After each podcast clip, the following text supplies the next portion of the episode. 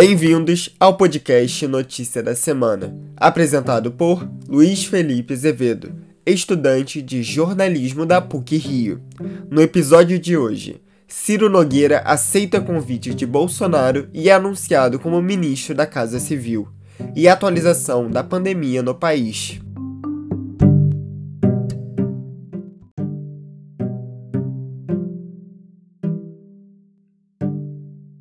O senador e presidente do PP, Ciro Nogueira, confirmou nesta semana que aceitou o convite de Jair Bolsonaro e passará a atuar como presidente da Casa Civil. Esse é o primeiro grande passo da reforma ministerial anunciada pelo presidente. Nogueira substitui Luiz Eduardo Ramos na função. Ciro Nogueira faz parte do grupo conhecido como Centrão, que se mostra cada vez mais essencial para a aprovação das pautas governistas no Congresso Nacional. Essa atual aliança representa uma tentativa de fortalecimento político do governo federal.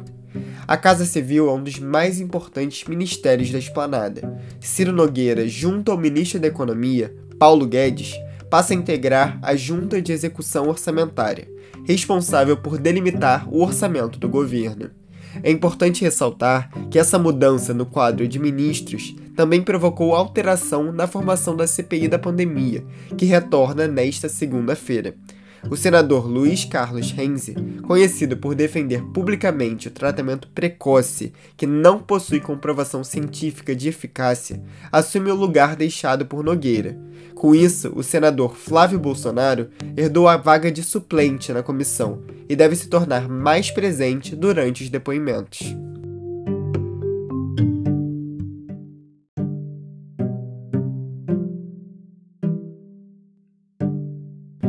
Agora é o momento de atualização semanal da pandemia no país.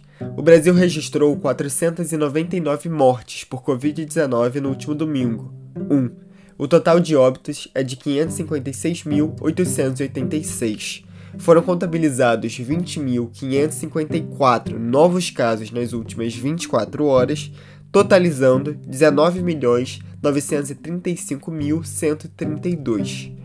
A média móvel de casos é de 35.645, queda de 12% em relação aos últimos 14 dias. Já a média móvel de mortes registrou 984 óbitos por dia, queda de 20% em relação à média das duas últimas semanas, o menor valor desde 20 de janeiro. Apenas um estado se encontra em alta no índice de morte pela doença, o Rio de Janeiro com alta de 20% instabilidade aparece em 8 e em queda 15 e o Distrito Federal, com destaque para o Acre, queda de 67%, Rio Grande do Norte, queda de 55% e Sergipe, queda de 50%. O Amapá e Rondônia ainda não atualizaram os seus números. 19,59% da população brasileira está efetivamente imunizada contra a Covid-19 o total é de 100.871.923 indivíduos vacinados com ao menos uma dose, o que corresponde a 47,64% da população.